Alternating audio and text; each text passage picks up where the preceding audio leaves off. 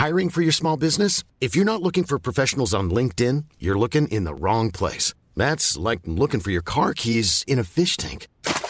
LinkedIn helps you hire professionals you can't find anywhere else, even those who aren't actively searching for a new job but might be open to the perfect role. In a given month, over 70% of LinkedIn users don't even visit other leading job sites. So start looking in the right place. With LinkedIn, you can hire professionals like a professional. Post your free job on linkedin.com slash people today. Quasiment 22h sur CNews. Merci d'être avec nous pour Soir Info Week-end. À la une ce vendredi, la guerre en Ukraine et la menace nucléaire. Joe Biden alerte et parle d'un risque d'apocalypse. jamais vu depuis la crise de Cuba. 24 heures plus tard, c'est la Maison Blanche qui euh, ne voit pas de risque imminent. Alors à quoi joue Joe Biden? Pourquoi agiter le chiffon rouge? La Russie est-elle capable du pire? On ira à New York rejoindre notre correspondante pour parler de ça. Et on va en parler bien évidemment autour du plateau. Vladimir Poutine fête aujourd'hui ses 70 ans, on le disait malade, plus isolé que jamais, mais le chef du Kremlin ne semble pas flancher. Alors que cherche-t-il? Peut-on encore négocier? Avec lui élément de réponse dans cette euh, édition. Enfin, des images surréalistes à Paris avec euh, l'appui d'associations. Environ 100 migrants ont envahi l'hôtel de ville. Ils protestent contre les promesses non tenues par Anne Hidalgo en matière d'hébergement.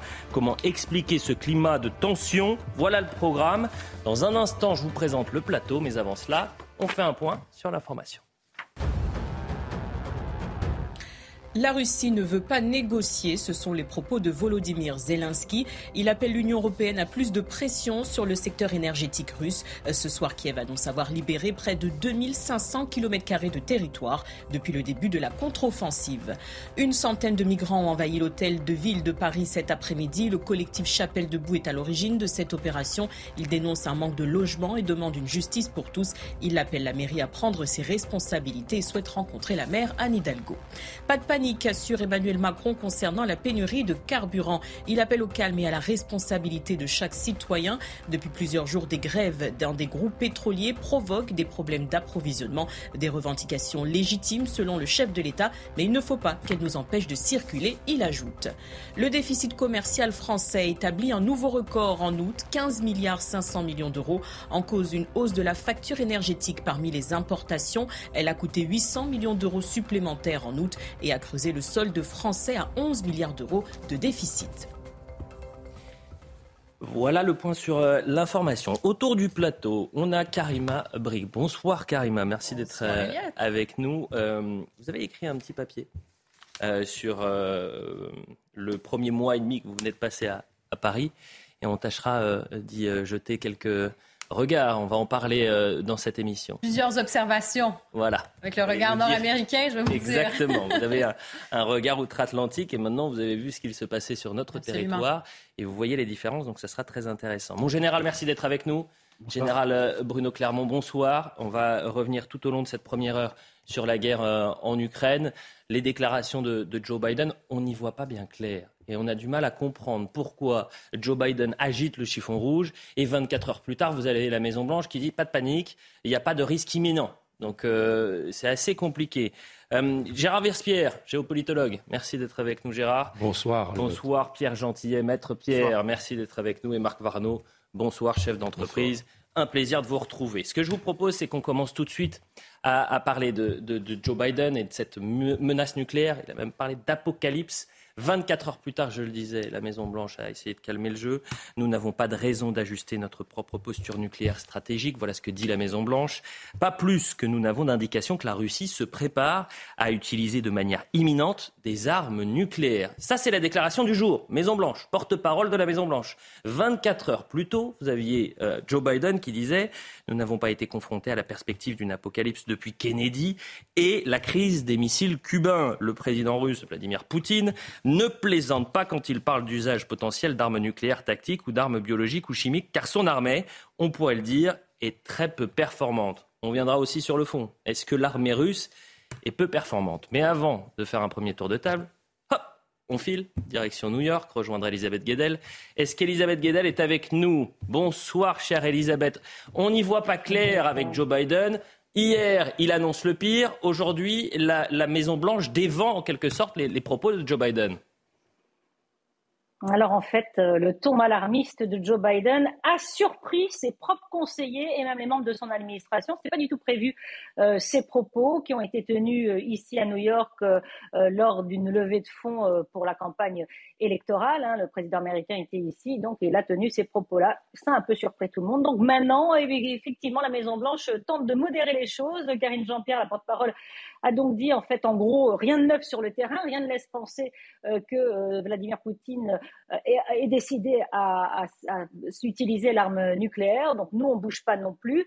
Les services de renseignement, ça, ça fait plusieurs, plusieurs jours qu'ils le disent. Hein. Le renseignement américain n'a pas détecté de mouvement suspect sur le terrain côté arsenal russe.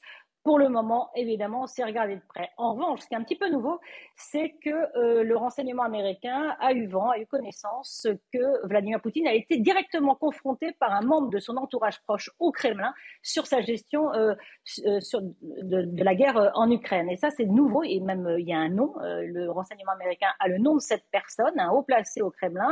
ce nom a été d'ailleurs transmis à, à, Joe Biden. Et donc, c'est la preuve qu'au sommet de l'État russe, eh bien, il y a des désaccords. Et donc, ça, on garde de près, parce que est-ce que ça va pousser Vladimir Poutine à euh, agir et à euh, être jouer encore un peu plus des muscles sur le terrain. Il est dans une position difficile sur le terrain. Donc euh, voilà, c'est ce qu'on regarde. C'est une menace en tout cas qui est prise très au sérieux par Washington. C'est depuis le départ, hein, la menace nucléaire est prise au sérieux. c'est dans la culture américaine. Il y a un consensus même au Congrès de méfiance vis-à-vis du, président russe, Vladimir Poutine. Référence à ce qui s'est passé il y a 60 ans euh, avec ces missiles à Cuba. Les, soviétiques avaient pointé des missiles vers les États-Unis euh, depuis euh, Cuba. On avait vraiment craint à l'époque un conflit nucléaire. Donc c'est très au sérieux, mais encore une fois, c'est un petit rétropédalage. C'est pas la première fois que ça arrive. des propos sortis comme ça lors d'un événement, et, en fait, on, ne veut pas, on ne veut absolument pas l'escalade militaire du côté de la Maison Blanche une dernière question, parce que moi, ce que je comprends, c'est que vous avez, euh, si vous voulez, Joe Biden qui dit blanc, et le lendemain, euh, la Maison-Blanche qui dit noir. Et euh, finalement, qui est obligé de revoir les propos, et vous l'avez même, vous dit, c'est pas la première fois que ça arrive, que Joe Biden va un peu trop vite. sans faire de polémique, bien évidemment, mais est-ce que la question de la santé de Joe Biden est une question taboue aux États-Unis? On en parle de plus en plus, mais de façon euh, modérée, c'est-à-dire qu'on on fait attention hein, de jouer là-dessus. Les mots sont importants, de dire qu'un président est affaibli. Très clairement, Joe Biden est, plus affaibli. C'est quelqu'un qui a 80 ans, euh, euh, qui, est vraiment plus tout jeune et qui a du mal à, tenir des propos, à, tenir même le, conducteur, le fil, de, fil, des idées. Il fait des, petites gaffes, il, fait des, il a des oublis. Donc ça, c'est suivi de près. On n'en parle pas trop parce que ça peut être très politique. A un mois des élections euh, de mi-mandat ici au Congrès. Euh, donc, euh, toute affirmation, toute déclaration, évidemment, l'opposition s'en empare. Hein, évidemment, les républicains en parlent beaucoup. Mais on fait attention parce que c'est très vite, très politisé. Et on est à un mois des mi-termes ici aux États-Unis. Un grand merci Elisabeth pour toutes ces précisions et on va commencer le débat. L'idée n'est pas de faire de la polémique pour faire de la polémique, mais c'est vrai que les déclarations de, Joe Biden, qui est, le président de la première puissance euh, au monde, euh, peuvent être parfois inquiétants, confus à, certains endroits, lorsque vous voyez ce qu'il a pu dire le, jeudi et que le lendemain, la Maison-Blanche est obligée de, rétropédaler. Mon général, est-ce que vous trouvez qu'aujourd'hui, euh, Joe Biden joue un jeu dangereux? On peut dire que si Joe Biden avait été un historien ou un stratège euh, militaire et pas le président des États-Unis, ce qu'il a dit est vrai. Objectivement, concrètement, dans l'histoire euh, des tensions nucléaires, mhm. le fait que le président de la première puissance nucléaire au monde, la Russie, menace l'utilisation d'armes nucléaires contre on ne sait pas qui, mais l'Occident, l'Ukraine, ça s'est jamais produit depuis 1962. Et Historiquement, il a raison. En plus, il parle de perspective 2. Il dit pas demain matin, il va y avoir euh, l'apocalypse. Donc, si vous, si vous, prenez d'un point de vue historique, d'un point de vue objectif, il, a raison sur ce point-là. Bien sûr. Il a raison sur un autre point, c'est qu'effectivement, il, le redit, et, d'ailleurs la, CIA, William Burns également, plus, plus Poutine sera en difficulté et, plus les risques augmenteront. Euh, parce qu'il n'a pas forcément la, parfaite maîtrise de la situation. Le problème, c'est qu'il est président de la République. J'allais vous le répondre, mon général. C'est le problème, il n'est pas historien, il n'est pas euh, commentateur, il n'est pas géopolitologue. Et, donc, quand il parle, il utilise des mots extrêmement violents et sans doute trop violents par rapport à la réalité de ce qu'est la menace aujourd'hui. Avant de continuer le tour de table, on peut être parfois dur avec le, notre président de la République, Emmanuel Macron, mais vous avez donc ce ton alarmiste de Joe Biden et déclaration aujourd'hui d'Emmanuel Macron. On l'écoute. Toujours refusé en général à faire de la politique fiction. Et en particulier, je pense que c'est adapté quand on parle de nucléaire. Nous sommes une puissance dotée. Nous avons euh, à cet égard une doctrine qui est claire, que j'ai pu réitérer euh, il y a de cela euh, quelques semestres et qui ne change pas. Et je pense qu'en la matière, il nous faut tous avoir beaucoup de prudence. Et donc, moi je l'ai toujours dit, nous sommes là pour aider l'Ukraine à résister, à protéger son intégrité territoriale et sa souveraineté. Notre volonté, c'est qu'il y ait la désescalade la plus rapide possible et que, au moment que l'Ukraine aura choisi dans les termes qui seront acceptables pour euh, les dirigeants ukrainiens et le peuple ukrainien, qu'une négociation se fasse. Et depuis le début, nous avons toujours œuvré euh, en ce sens. Voilà notre position. Parler d'apocalypse, un président devrait dire ça, Pierre Gentier, ou non? Je ne pense pas. Et d'ailleurs, euh, le communiqué rectificatif de, la Maison-Blanche va plutôt en ce sens. Ensuite, moi, il y a quelque chose qui m'interroge dans cette histoire. C'est-à-dire sur le, et je, vraiment, je m'interroge, je pose cette question, c'est tout le narratif russe depuis le début de cette guerre, c'est de dire que c'est une guerre au fond presque de libération des Russes. Ça, c'est le narratif, d'accord, de Vladimir Poutine. Mhm. Donc je ne comprendrais pas très bien pourquoi est-ce que le président russe viendrait utiliser l'arme nucléaire à un niveau tactique, ce que je ne comprends pas très très bien, parce que j'ai cru comprendre que c'est dans la doctrine militaire américaine, mais pas dans la doctrine militaire russe. Bon, euh, quel est l'intérêt d'utiliser l'arme nucléaire en Ukraine sur des populations que la Russie considère comme étant russes? Au regard du narratif ukrainien, je peine à comprendre. Gérard Vespierre disait c'est faux. Ah, c'est juste l'inverse. ce sont des concepts qui ne sont pas évidents à, manier et à euh, connaître. Illuminez-nous, allez-y. Euh, volontiers, mais c'est une petite flamme par rapport à la vôtre. Et donc, euh, l'idée des, stratèges russes a, évolué dans le temps. Et, maintenant, elle consiste à dire euh, nous avons une position défensive, une stratégie défensive, mais nous pouvons, dans cette stratégie défensive, utiliser le nucléaire. Donc, voyez-vous, la grande manipulation euh, dialectique au niveau militaire, c'est à la fois de prêcher blanc et noir, de façon à garder vis-à-vis de l'adversaire le plus grand degré d'incertitude possible. S'il agit, il ne sait pas quelle va être la réaction de l'adversaire. Donc voilà, ça c'est aussi un, maniement dialectique très important à, maîtriser. Je crois qu'il y a quand même une énorme différence avec la crise de 62. Hein. Juste un, ah oui. une énorme différence. C'est que c'est la première fois dans l'histoire de l'humanité qu'on a un conflit conventionnel avec un des intervenants qui est nucléarisé et qui menace de l'utiliser. Ça, c'est la première précision qui fait une énorme différence avec la crise de Cuba, où il n'y avait pas un conflit conventionnel à grande échelle. À l'époque, il n'y avait pas de conflit conventionnel. La deuxième chose sur la doctrine, la doctrine militaire, c'est vrai que les Russes considèrent l'arme nucléaire tactique comme une arme du champ de bataille. C'est ça l'énorme différence avec nous. C'est-à-dire qu'eux considèrent que d'utiliser une bombe nucléaire de faible puissance sur le champ de bataille est une super artillerie, alors que chez nous, c'est une arme qui est totalement taboue et qui n'est pas une arme du champ de bataille.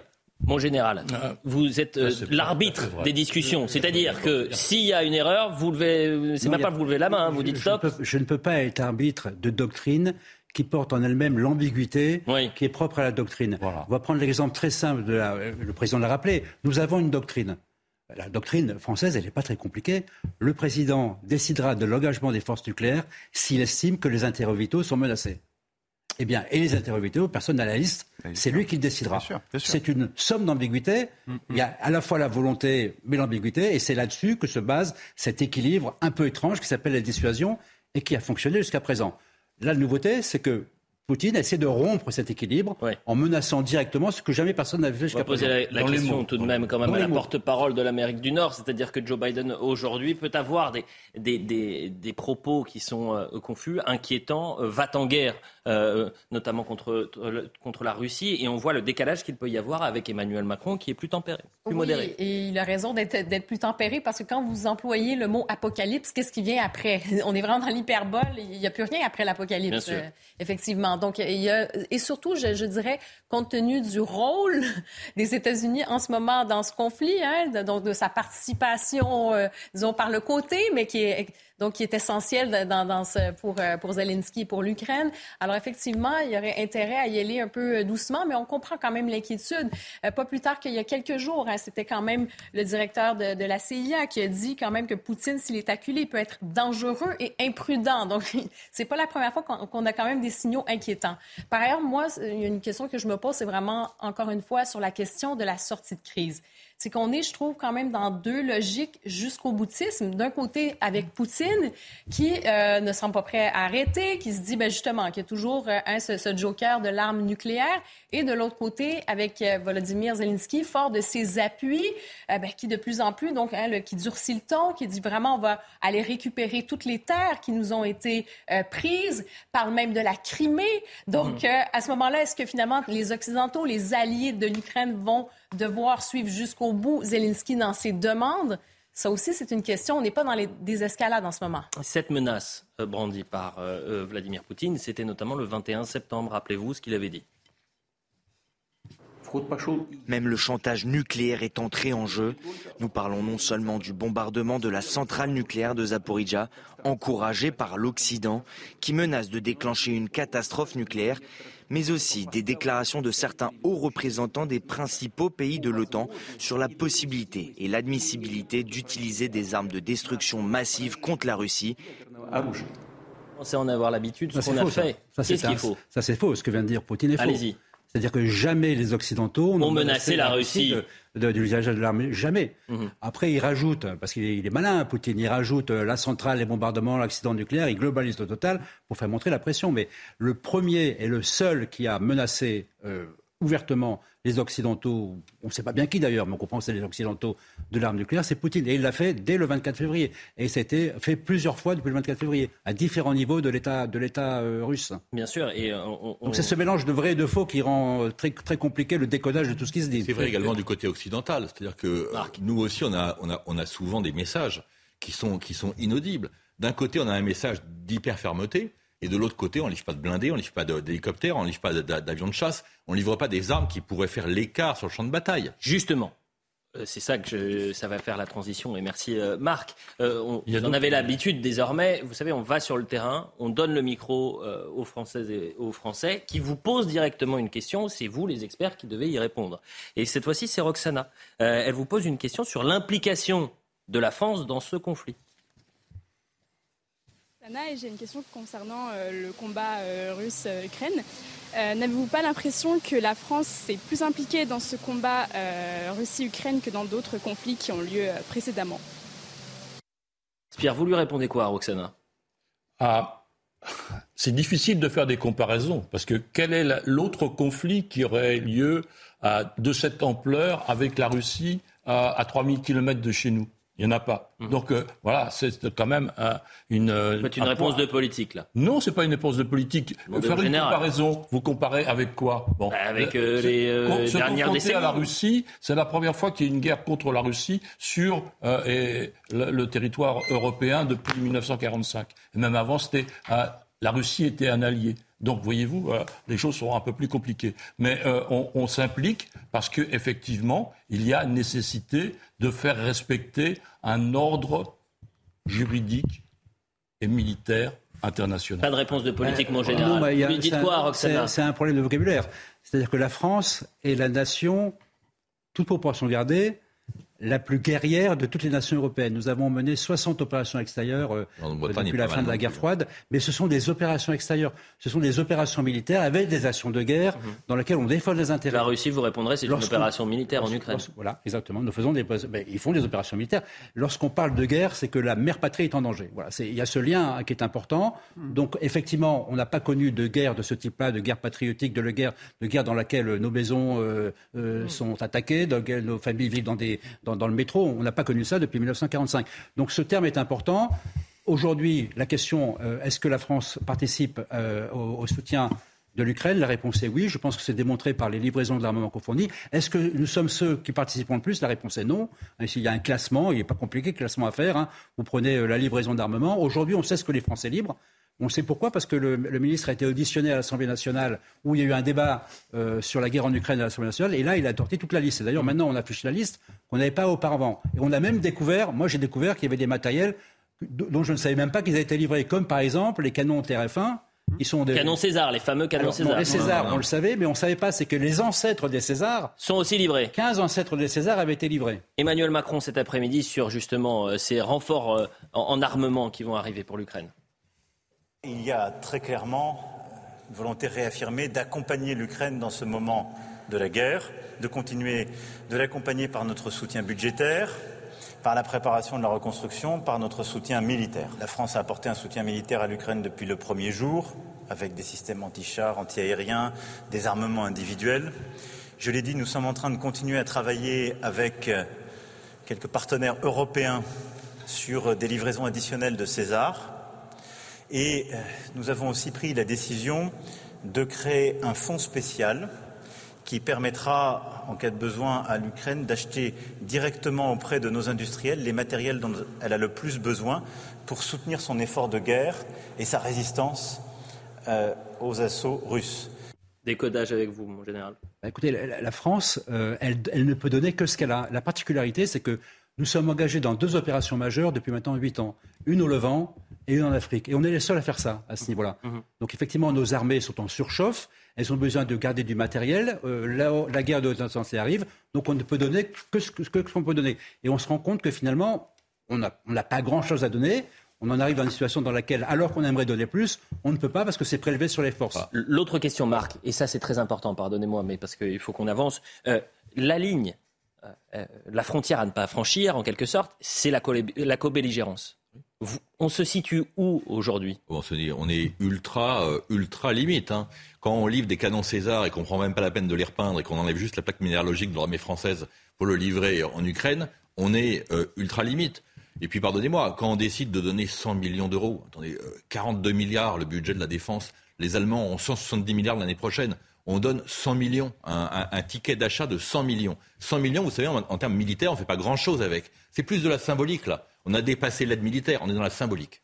Sur la co-belligérance, Pierre Gentillet, aujourd'hui, on, est allé trop loin, on est trop proche de ah finalement entrer en guerre contre la Russie. Bah là, on arrive sur des considérations politiques et au fond, c'est ce qui doit suivre. Enfin, c'est ce qui justement, c'est ce qui doit tout commander pour moi ici. Nous sommes, nous ne sommes pas exactement co-belligérants. Le terme ne peut pas être employé, heureusement. Mais nous, sommes, nous, sommes, nous ne sommes pas loin, nous sommes quasi co-belligérants. Et nous sommes sur une pente qui est une pente dangereuse. Euh, je ne pense pas que l'Ukraine demain, j'espère, n'adhérera pas à l'OTAN, mais s'il y a des voix en France, s'il y a des voix en Europe qui se lèvent pour que l'Ukraine adhère à l'OTAN, si demain nous sommes alliés Gérard à l'Ukraine, est de facto, de facto, nous entrons en guerre avec la Russie. Parce que nous avons un devoir, en tant que membre de l'OTAN, parce que c'est le traité, c'est comme ça, de, soutien aux pays qui sont agressés. Autant ou non pour l'Ukraine, euh, Gérard Vespierre, si mes souvenirs sont bons, vous aviez dit oui. Il, faut travailler, il faut travailler avec nos amis ukrainiens à préparer leur appartenance à l'OTAN. Mais cela prend premièrement du temps. Deuxièmement, il n'est pas question qu'un pays en guerre, et c'est la même situation avec la Géorgie, qui est aussi en, rivalité avec la Russie sur son propre sol. Donc là, c'est la même chose pour la Géorgie. On peut y travailler, mais à partir du moment où un pays est en guerre, il est impossible de pouvoir l'incorporer dans l'OTAN, qui est une, une, une alliance défensive. Mon général. de toute façon, la, la question, c'est pas finalement, c'est autant, mais c'est la demande de Zelensky qui est autant tout de suite. Oui, c'est ça, c'est une, une, demande express. C'était la semaine dernière, au moment de l'annexion des, des quatre territoires. Il ne peut pas l'avoir. Ça, non, il ne peut pas l'avoir. C'est de la dialectique. Il faut, un consensus des 32 États, il n'en a pas. Et puis pas, ça s'est jamais vu. avant la publicité, tour de table, autant oui ou non pour l'Ukraine Certainement pas. Non. Absolument pas. Non. Oui, bien sûr. Oui, bien sûr. Bah, on n'est pas là en ce moment, non. On n'est pas là en ce moment, bah, non. Vous parlez pendant la guerre. Non, mais, euh, oui. c'est impossible, c'est techniquement impossible. et après, et après, oui ou non, C'est une autre question. C'est la ah. question des garanties de sécurité qu'on aura à l'Ukraine une fois que la, guerre aura cessé. En général, vous faites vous aussi de la politique. Ah, euh, bah, interdiction de faire de la politique sur le plateau. allez, allez, allez, allez, restez avec nous dans un instant. On revient pour Soir Info Week-end. S'il vous plaît, s'il vous plaît, on continue de parler de la guerre, mais pas que. Scène surréaliste. Regardez ces images que vous allez découvrir ce vendredi à Paris, où des dizaines de migrants ont investi la mairie cohue dans l'hôtel de ville pour protester contre les promesses non tenues par Anne Hidalgo. On reviendra évidemment sur l'Ukraine, mais on va parler quand même de ce qui s'est passé place de l'hôtel de ville. On est vraiment, c'est la mairie de Paris. Hein. Imaginez. Allez, revenez. quasiment 22h30 sur CNews. On continue Soir Info Week-end avec euh, le général Bruno Clermont, Gérard Vespierre, Pierre Gentillet, Marc Varno et Karim Abrik. On va continuer de parler de cette guerre en Ukraine et, et on va revenir sur le profil de Vladimir Poutine, sur sa personnalité. Jusqu'où peut-il aller Est-ce qu'il est seul euh, aujourd'hui, Vladimir Poutine, alors qu'il célébrait ses 70 printemps? On voit ça dans un instant, mais avant cela, on fait le point sur l'info. La mort de Massa Amini due à des séquelles d'une maladie, c'est ce qu'affirment les autorités iraniennes. Elles réfutent tout soupçon de coup porté à la jeune femme durant sa détention. Pour rappel, Massa Amini est décédé le 16 septembre dernier, trois jours après son arrestation pour non-respect du code vestimentaire. Son décès a déclenché une vague de contestation dans le pays. Le déficit commercial français a établi un nouveau record en août, 15 milliards 500 millions d'euros, en cause une hausse de la facture énergétique parmi les importations. Elle a coûté 800 millions d'euros supplémentaires en août et creusé le solde français à 11 milliards d'euros de déficit. Le gouvernement autorise des chasses traditionnelles à l'alouette et ce à l'aide de cages et de filets. Les départements concernés, la Gironde, les Landes, le Lot-et-Garonne et les Pyrénées-Atlantiques. La période va du 1er octobre au 20 novembre. Le nombre de captures pour la saison 2022-2023 est également réglementé. Voilà pour le point sur l'information. Ce vendredi, donc, euh, Vladimir Poutine célébrait ses 70 ans. Ça fait depuis 1999 qu'il est le, chef du Kremlin. Et jamais il n'a semblé aussi esselé. Euh, certains, d'ailleurs, euh, le disent à deux doigts de flancher certains spécialistes. Il tenait une réunion informelle aujourd'hui, je pense qu'on va voir les images, à Saint-Pétersbourg, qui est sa ville natale, avec la communauté des États indépendants, entité intergouvernementale composée de 9 des 15 anciennes républiques soviétiques. Écoutez, c'était Vladimir Poutine aujourd'hui. En ce qui concerne la sécurité euh, de nos pays, et c'est très important d'ailleurs en Ukraine, il y a des événements tragiques qui se produisent et même dans d'autres euh, pays de la CEI, à leurs frontières, il y a également des, des conflits euh, qui ont lieu. et d'ailleurs, nous devons travailler à résoudre ces conflits. Mon général, est-ce que Vladimir Poutine est un homme seul et esselé aujourd'hui? Petit commentaire sur la réunion, c'était tristounet. Hein. Oui, il n'y avait pas grand monde. Hein, il n'y avait personne, un discours de six minutes où il n'y avait rien.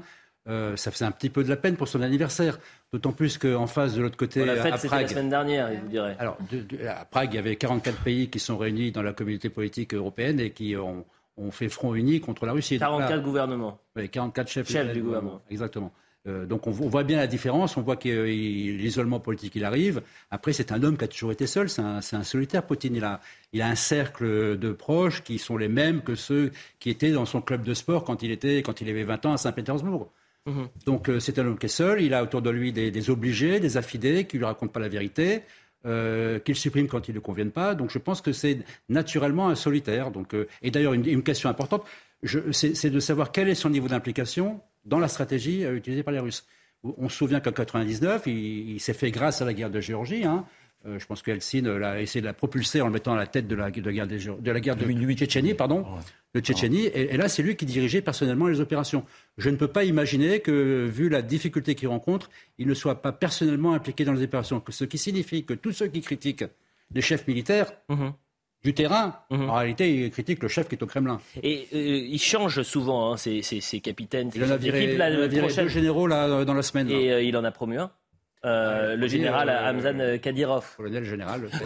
Donc qu'est-ce que ça veut dire? Qu'est-ce que ça représente Après, il avait remonté les bretelles. Oui, mais qu'est-ce que ça veut Qu'est-ce que ça sous-entend entre les deux, entre les deux, c'est une espèce de pacte de corruption entre Kadyrov et Poutine. Hein. Hmm. C'est-à-dire que c'est Poutine qui a mis Kadyrov au pouvoir. Euh, Kadyrov doit sa loyauté à Poutine et il fait ce qu'il veut en Tchétchénie. Kadyrov n'est pas un militaire. Kadyrov est, même pas un militaire. gouverneur de la Tchétchénie. Mhm. Il n'est pas président, ce n'est pas un État, la Tchétchénie. Vous savez combien il y a de Tchétchènes? 50 millions? 20 millions? 10 millions? 5 millions? Il y a 1 million 300 000 Tchétchènes. Donc c'est un 15 000 km Et ce, que nous voyons, ce que nous voyons depuis un certain nombre de semaines, ce sont des éléments de théâtre. De faire monter Kadyrov c'est un, élément de théâtre de faire la grande démonstration de dans la place. Aussi, il s'en amuse pas mal. C'est pas grand chose, c'est pas grand chose. Donc euh, euh, c'est euh, Kadyrov, ça ne représente rien du tout et c'est vraiment un, un gadget. On va le voir un peu plus et, il faut savoir qu'il a quand même le sang de son peuple sur la main, parce qu'il a fait, lui, en tant que... Oh, il était le jouet de Poutine. C'est lui qui a, qui a, fait revenir les Russes en Tchétchénie en termes de pouvoir. Et il y a à peu près 1000 Tchétchènes actuellement qui, se, qui combattent en Ukraine. Alors, déjà, ça quand on parle de Kadyrov, du général Kadyrov, ça évite de parler des dix généraux qu'il a perdus au combat, ce qui est quand même assez hallucinant pour une armée comme l'armée russe, qui est quand même un truc impressionnant. La deuxième chose, c'est qu'il est en train de perdre la main aux frontières de la CEI. Il y a quand même deux guerres majeures à, gérer. Il y, a, la guerre entre l'Azerbaïdjan et l'Arménie, mais aussi la guerre entre le Tadjikistan et, le Kyrgyzstan. On sent bien quand même que la perte de pouvoir et de puissance de la Russie euh, ouvre un certain nombre de portes ou va, risque de réveiller un certain nombre de conflits. Donc la situation, à mon avis, elle est extrêmement dangereuse pour lui aussi sur ce. Et ce moment de faiblesse peut-être du côté de la Russie, euh, euh, cette brèche qui est ouverte, il y a Volodymyr Zelensky qui entre et qui fonce. écoutez, Volodymyr Zelensky, la Russie ne veut pas négocier, c'était cet après-midi. Afin d'arrêter la libération de l'Ukraine, la Russie a commencé à manipuler le sujet des négociations et aurait mentionné le dialogue qu'elle a rejeté d'elle-même, déclenchant cette guerre contre l'Ukraine, contre vous tous, contre toute l'Europe. Il est évident que la Russie ne veut pas de véritables négociations, parce que si elle l'avait fait, elle aurait répondu à des dizaines de nos propositions et efforts. La Russie veut juste gagner du temps, elle veut se regrouper et rassembler des ressources pour frapper à nouveau. Nous devons les empêcher de le faire. On, rembobine un tout petit peu. On va revenir à vendredi dernier. Euh, la réponse de Volodymyr Zelensky à ce double discours de Vladimir Poutine lorsqu'il disait on ne négociera pas avec Vladimir Poutine, on négociera avec le prochain président russe. Écoutez. C'est notre pays qui a toujours proposé à la Russie de convenir d'une coexistence dans des conditions égales, honnêtes, dignes et justes. Il est clair qu'avec ce président russe, c'est impossible. Il ne sait pas ce que sont la dignité et l'honnêteté. C'est pourquoi nous sommes prêts à dialoguer avec la Russie, mais avec un autre président russe. Comment vous décryptez ces déclarations de, Volodymyr Zelensky? Il a senti que euh, finalement euh, Vladimir Poutine était euh, esselé, fragilisé par ces dernières semaines et cette contre-offensive? Non mais vous savez, s'il y a bien une guerre que gagne de toute façon depuis le début de ce conflit euh, l'Ukraine et au, cas particulier le président Zelensky, c'est la guerre de la communication, incontestablement. Euh, là, si vous voulez, j'ai l'impression qu'on est en train, et pas uniquement le président Zelensky, euh, en réalité les Occidentaux et des commentateurs sont en train de, en un mois de contre-offensive ukrainienne, c'est vrai, et contre-offensive victorieuse, sont en train de tirer des verdicts définitifs sur la guerre. Et au fond, on a l'impression qu'ils font presque la même erreur que certains stratèges russes ou certains commentateurs russes au début de la guerre en disant ça y est, c'est terminé, c'est gagné. Vous savez, euh, j'aime beaucoup l'histoire militaire. Et il y a un petit livre que je vous conseille qui est sorti il y a un peu moins d'un an, qui s'appelle Kharkov 1942, qui a été écrit par l'excellent historien militaire Jean Lepez. Et Kharkov, c'est à quelques dizaines, cent kilomètres de, des combats. Il y a eu des combats pas très loin. Et, et Kharkov en 1942, justement, c'est un mois d'offensive soviétique. Ça a l'air formidable. Et ça se termine par un gigantesque contre-encerclement allemand et la destruction de l'armée soviétique. Donc on ne peut pas tirer de verdict définitif en un mois. Et je vous dis, j'ai l'impression qu'on est en train de faire la même erreur que certains stratèges ou commentateurs russes. Donc peut-être un peu de prudence. Pierre Gentillet, vous faites la transition. Pourquoi? Parce que l'Ukraine a annoncé ce jeudi, ce vendredi même, avoir repris 5, 2500 euh, kilomètres euh, carrés depuis le début de, cette contre-offensive. Et 500 kilomètres carrés en deux semaines. Alors, je ne suis pas sûr que ça parle aux gens quand on dit 500 kilomètres carrés. La superficie de, Paris, c'est 100 kilomètres carrés. Donc, en deux semaines, ils ont récupéré cinq fois euh, la capitale. grands espaces, vous Ensuite, lorsque on entend 2500 km carrés en l'espace d'un mois, c'est beaucoup bien évidemment, et on va voir la carte, je l'espère, mais la région Île-de-France, c'est 12 500 km carrés. Donc mon général, est-ce que cette contre-offensive, on voit qu'elle est efficace, et d'ailleurs on, le voit en, vert, mais il ne faut peut-être pas crier victoire trop tôt. Euh, les Russes contrôlaient 20%, du territoire, 125 000 km, Crimée comprise. C'est important de mettre la Crimée, parce qu'on ne la compte pas. Hein? Donc effectivement, mais mettons qu'ils aient récupéré 10 000 km, ils ont récupéré 10%. 10%. il reste 90%. Ce qui est important, ce n'est pas tellement le terrain qui gagne, c'est les tendances actuelles de la guerre. La, la contre-offensive euh, des Ukrainiens fonctionne. Elle fonctionne parce que les Russes sont heurtés à un problème qui est le premier problème du premier jour de la guerre. Quoi qu'ils veulent faire, ils n'ont pas assez d'hommes. Je dis bien, quoi qu'ils veulent faire, ils n'ont pas assez d'hommes. Ils ont une puissance de feu qui est intacte. Ils ont encore des centaines de chars, des centaines de pièces d'artillerie, une aviation pratiquement intacte, mais il leur manque la motivation, l'organisation et les hommes. ils n'arrivent pas à récupérer ces trois éléments. Euh, les, Ukrainiens risquent de pousser encore. vous, avez, vous avez la carte, hein, donc on voit euh, effectivement cette contre-offensive, les, les deux axes. je veux vraiment qu'on voit euh, la carte pour que les gens se rendent compte de ce que ça représente, 2500 km carrés. Voilà, ce serait même pas, c'est même pas un tiers de l'Île-de-France, puisque l'Île-de-France, je le répète, c'est 12 500 km carrés. Marc Varno. Mon voisin a conseillé un livre. Moi, moi je vais conseiller un, un, intervenant sur Twitter qui s'appelle Warmapper je ne sais pas si vous le connaissez, mais War Mapper, c'est un truc extraordinaire parce que ce sont des gens qui tous les jours mettent à jour la carte de l'Ukraine et on voit tous les jours l'avance de l'armée ukrainienne ou l'avance de l'armée russe. Et là, on se rend compte que finalement, bah, c'est des petits pas à chaque fois et qu'on a l'impression que ce sont des grandes victoires. Les espaces sont effectivement gigantesques et qu'aujourd'hui, il y a deux batailles qui se, qui, se, qui se dessinent, dont celle de Kherson, qui sera sans doute décisive pour la suite du conflit. On va regarder le sujet de Maxime Lavandier sur l'avancée des troupes. Oui, d'accord. Depuis des mois, ces soldats ukrainiens vivent dans des trous, essuyant des bombardements russes sur un front figé. Comme Léonide, Victor, Bogdan ou encore Yaroslav, de nombreux Ukrainiens sont postés le long du front. Eux se trouvent depuis cet été en deuxième ligne, dans la région de Mykolaiv. Les jours se suivent et se ressemblent, faits d'attente et dans des conditions difficiles. Mais depuis l'annonce de la contre-offensive fin août et les territoires reconquis par les Ukrainiens, l'état d'esprit a changé.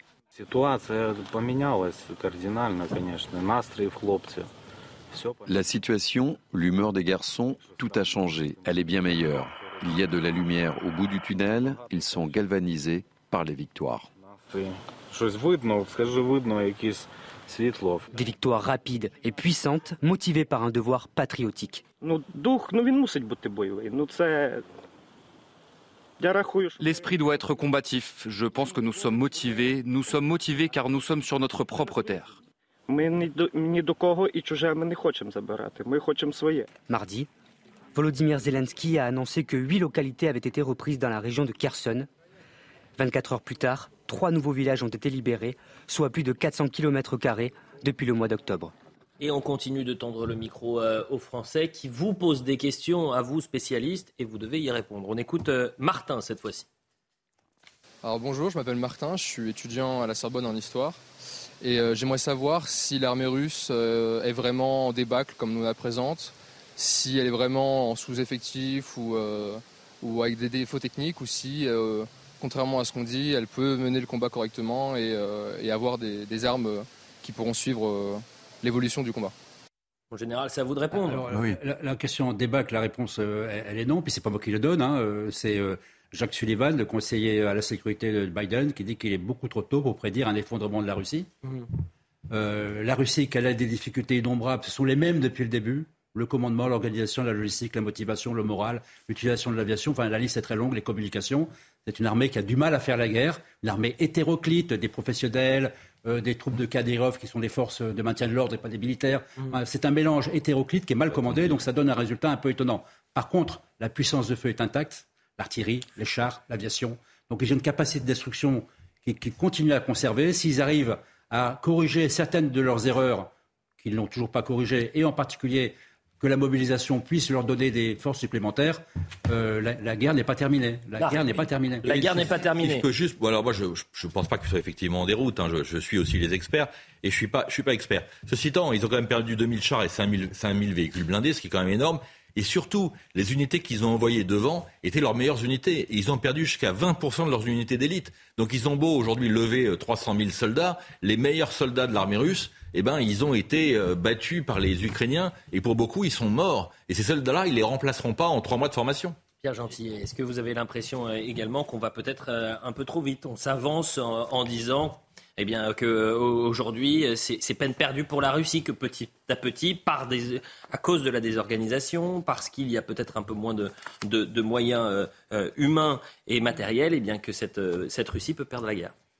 Je, vous le dis dans les deux cas. Moi, je, encore une fois, je ne suis pas un expert militaire. En revanche, je m'intéresse beaucoup à l'histoire militaire, c'est vrai, mais c'est pas ma légitimité ici. C'est un Français qui s'interroge, comme beaucoup d'autres, parce qu'il y a quand même un conflit en Europe. Et accessoirement, si demain il y a un conflit en Europe qui s'envenime, et qu'il y a une entrée en guerre. Cher Pierre, il y avait des spécialistes qui, la veille de l'annonce de, moi, la prudence Vladimir Poutine, me disaient qu'il y avait 0,5% de chance Absolument. sur 100 ou sur 10 qu'il y ait euh, une invasion russe. moi, j'ai la prudence de dire d'où je parle. Mais je sais, mais voilà. Mais, mais, mais, voilà, quand on s'intéresse un peu à l'histoire militaire, ce qui est mon cas, on sait que dans une guerre, déjà, on ne sait pas combien de temps ça va durer, évidemment, c'est le propre, mais il y a plusieurs phases. Encore une fois, moi, je vous parlais de la Seconde Guerre mondiale, ce qui s'est passé à Kharkov en 1942. Enfin, regardez justement l'histoire sur le front de l'Est pendant la Seconde Guerre mondiale. C'est une histoire d'avancée, de recul, d'avancée, de recul. Donc, ça sert à rien de tirer tout de suite des conséquences définitives parce que nous sommes, à mon avis, encore très loin de la fin de cette guerre. Si on, est si on prend le départ depuis le 24 février, on voit que le temps est l'ennemi de la Russie. Et vice-versa. La Russie a commencé à reculer en laissant donc la capitale. Elle a ensuite voulu se limiter au Donbass. Elle est en train de reculer dans le Donbass. Elle est en train de reculer aussi euh, dans le sud. Donc, euh, on va arriver à l'hiver. On va arriver dans des conditions très difficiles de ravitaillement, avec, comme l'a dit euh, le général tout à l'heure, des conditions de motivation de cette troupe qui est vraiment au plus bas. Donc le temps est un faveur négatif pour les troupes russes. En même temps, on a l'impression qu'on est là, on regarde un spectacle et on, on, se sent complètement impuissant. Encore une fois, c'est la question diplomatique qui a l'air absolument absente. On, se dit, oh, mais la guerre qui va gagner, ben, combien de mois, combien de temps? Il n'y a pas d'initiative pour initier quelques discussions que ce soit. On est encore, comme je disais, dans cette logique jusqu'au boutisme. On a écouté Zelensky qui dit euh, on ne peut pas négocier. Alors, ça veut dire quoi quand on dit je, ne peux pas négocier avec Poutine? Ça veut dire on va demander aux alliés de faire, de, nous aider euh, comme Ukrainiens à changer de régime. Mais qu'est-ce hmm. que ça implique, ça? Ben, Parce que c'est un peu, quand il dit on ne peut pas négocier avec Poutine, ben c'est quoi? C'est pousser le changement de régime. Qu'est-ce que ça veut dire? Ça a des conséquences, c'est majeur. Bien sûr, et c'est la déclaration d'Henri Guénaud qui disait on avance euh, vers euh, une, guerre euh, comme des somnambule. Ben voilà. ce qu'on pouvait dire dans cette première partie sur le conflit ukrainien. Et je veux vraiment, parce qu'il y a aussi l'actualité en France qui est importante, vous montrer cette image. Aujourd'hui, à Paris, environ 100 migrants ont euh, envahi l'hôtel de ville et ont décidé d'occuper la mairie. Tout ça avec l'appui bien évidemment d'associations. Euh, les images sont absolument euh, incroyables. Je vous propose de voir le sujet d'Arthur Muriot, action qui a été soutenue par un, collectif dit anti-raciste qui s'appelle la Chapelle Debout. Le slogan, c'est Paris, ville refuge du racisme. Voyez la séquence et on en parle juste après. Allez, allez, allez,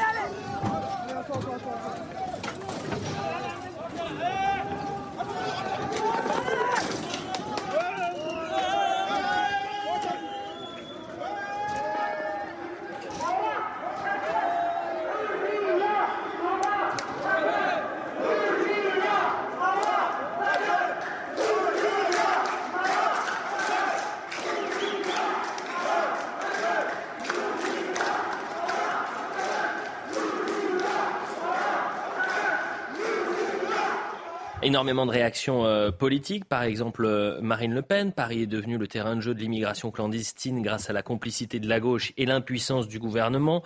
Leur place n'est pas en France. Il faut les renvoyer chez eux. Quel regard vous portez sur ce qui s'est passé, Marc Varnaud?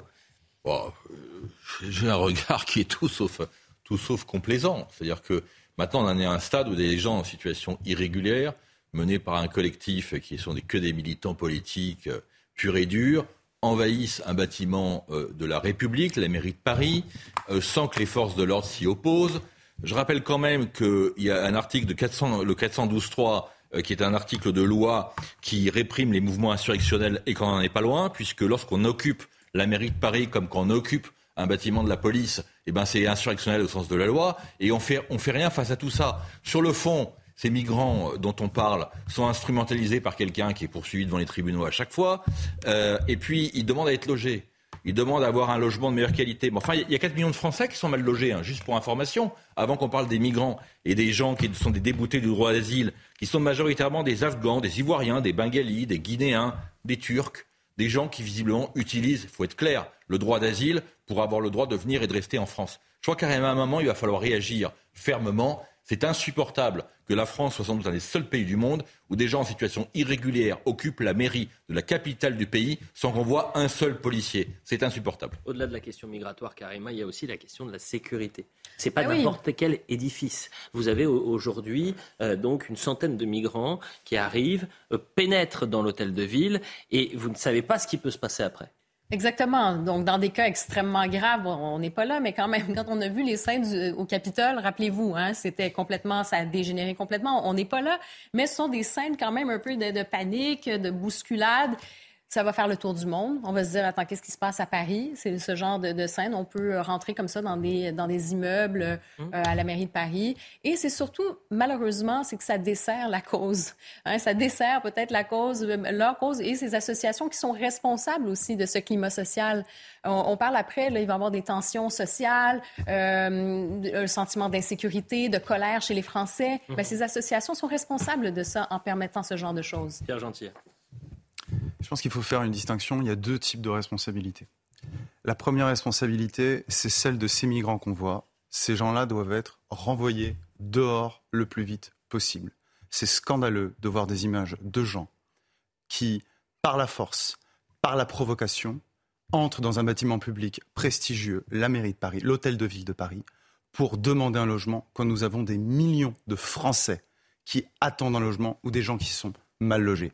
Ces gens qui regardent ça et qui nous regardent sans doute aujourd'hui, là maintenant, ils doivent être écœurés. Parce qu'ils se disent, ces gens-là, peut-être que eux, on va leur donner parce que eux, ils usent la force. Imaginez le message que vous voyez. Donc, premièrement, il faut de la fermeté, il faut renvoyer ces gens.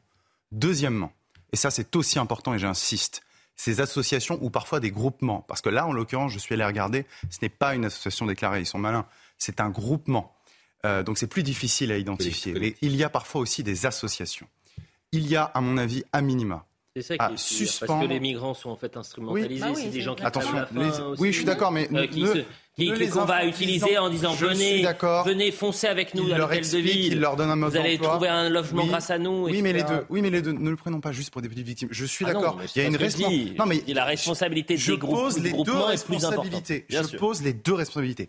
Et pour ces associations, il y a à minima à suspendre toutes les associations, toutes les subventions qui leur sont accordées, car elles sont nombreuses à profiter de subventions de mairies, de conseils régionaux, de conseils départementaux. Il faut suspendre les avantages fiscaux parce que les Français doivent comprendre que bien souvent, c'est par la fiscalité, par les réductions d'impôts, des dons qu'on donne à ces associations qu'on finance ce type d'activité. Et à maxima, je pense qu'il faudrait réfléchir à étendre la possibilité pour le ministre de l'Intérieur, par la voie de l'article L211-1 du Code de la sécurité intérieure, hmm étendre la possibilité de, cet article pour dissoudre ce type d'association. Ce n'est pas normal qu'il y ait ce type d'association en France. En tout cas, c'est pas normal qu'il y ait des coups d'éclat comme ça. il, y a, un dernier point, si je peux me permettre, juste très rapidement. S'il vous plaît, parce qu'il y a une troisième responsabilité qui, elle, est énorme qui est celle de la mairie de Paris. Mais évidemment, Parce que quel droit la mairie de Paris ne fait pas appel aux forces de l'ordre Non, mais c'est l'échec de la mairie de Paris qui avait, fait, qui avait fait la promesse pour les réfugiés de, trouver des hébergements. Mon général, elle a merci souhaité la bienvenue aussi. Ben, bien sûr. Merci euh, d'avoir été avec nous euh, pour cette première heure. Vous reviendrez, mon général si vous m'invitez. Bah, vous êtes toujours. la place, franchement, la place est attitrée. Elle est pour vous. Restez avec nous dans un instant. On revient euh, pour Soir Info Week-end. C'est encore et toujours la galère pour trouver de l'essence. Pas de pénurie, promet le gouvernement.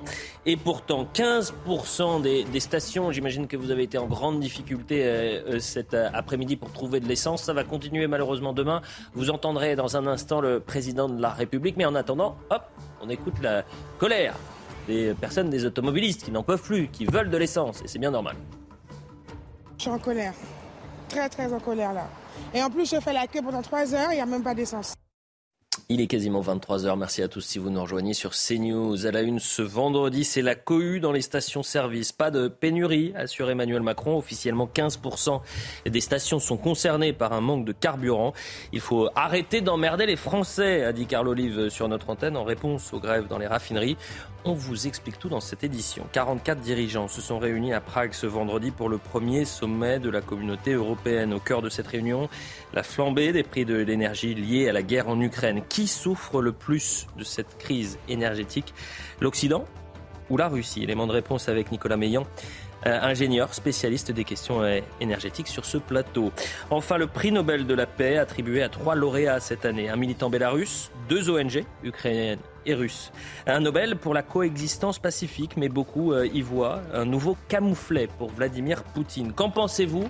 Voilà le programme de cette deuxième partie de Soir Info Week-end. Je représente les invités dans un instant, mais avant cela, on fait bien évidemment le point sur l'information.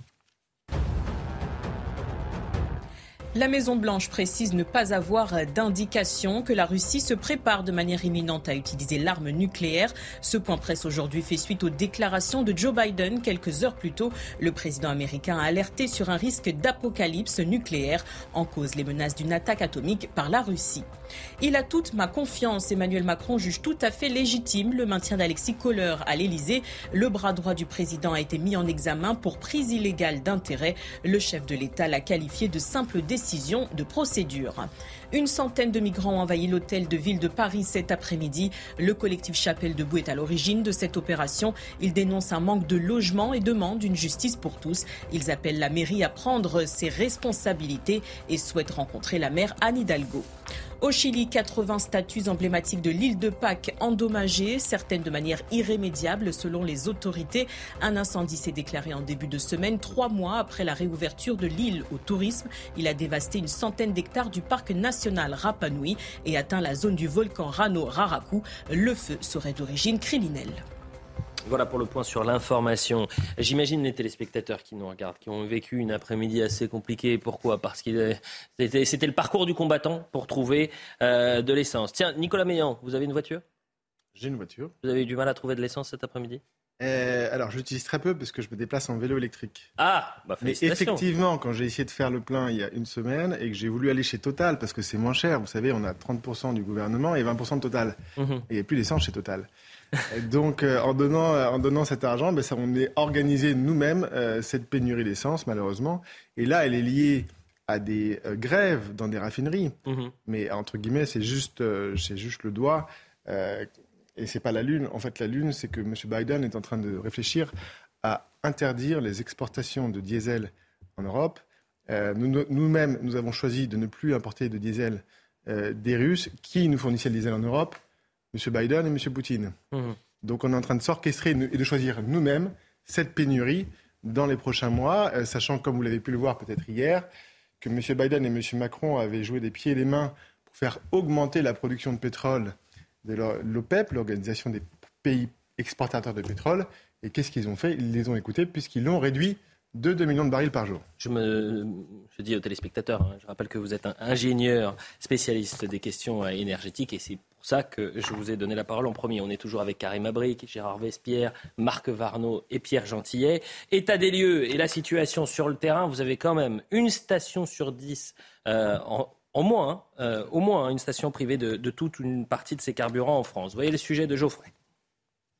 Depuis quelques jours, ces files d'attente sont presque devenues banales dans certaines régions.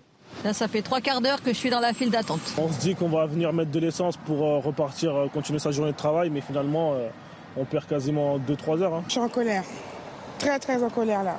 Et en plus, je fais la queue pendant 3 heures, il n'y a même pas d'essence. Un manque d'essence dans une station sur 10 en France. Ce sont les stations du groupe Total Énergie qui sont les plus touchées. Sur leurs 4200 stations en France, 3500 manquent d'un ou plusieurs carburants. Faute de réapprovisionnement, certaines stations ont dû fermer temporairement. La ristourne de 20 centimes par litre en plus des 30 centimes accordés par l'État a entraîné un afflux d'automobilistes. Sur les cinq raffineries détenues par Total Energy, trois sont toujours en grève, les salariés demandant une revalorisation de 10% de leur salaire. Dans les Hauts-de-France, où 30% des stations-service sont impactées, les préfets ont interdit la vente et l'achat de carburant dans des jerrycans.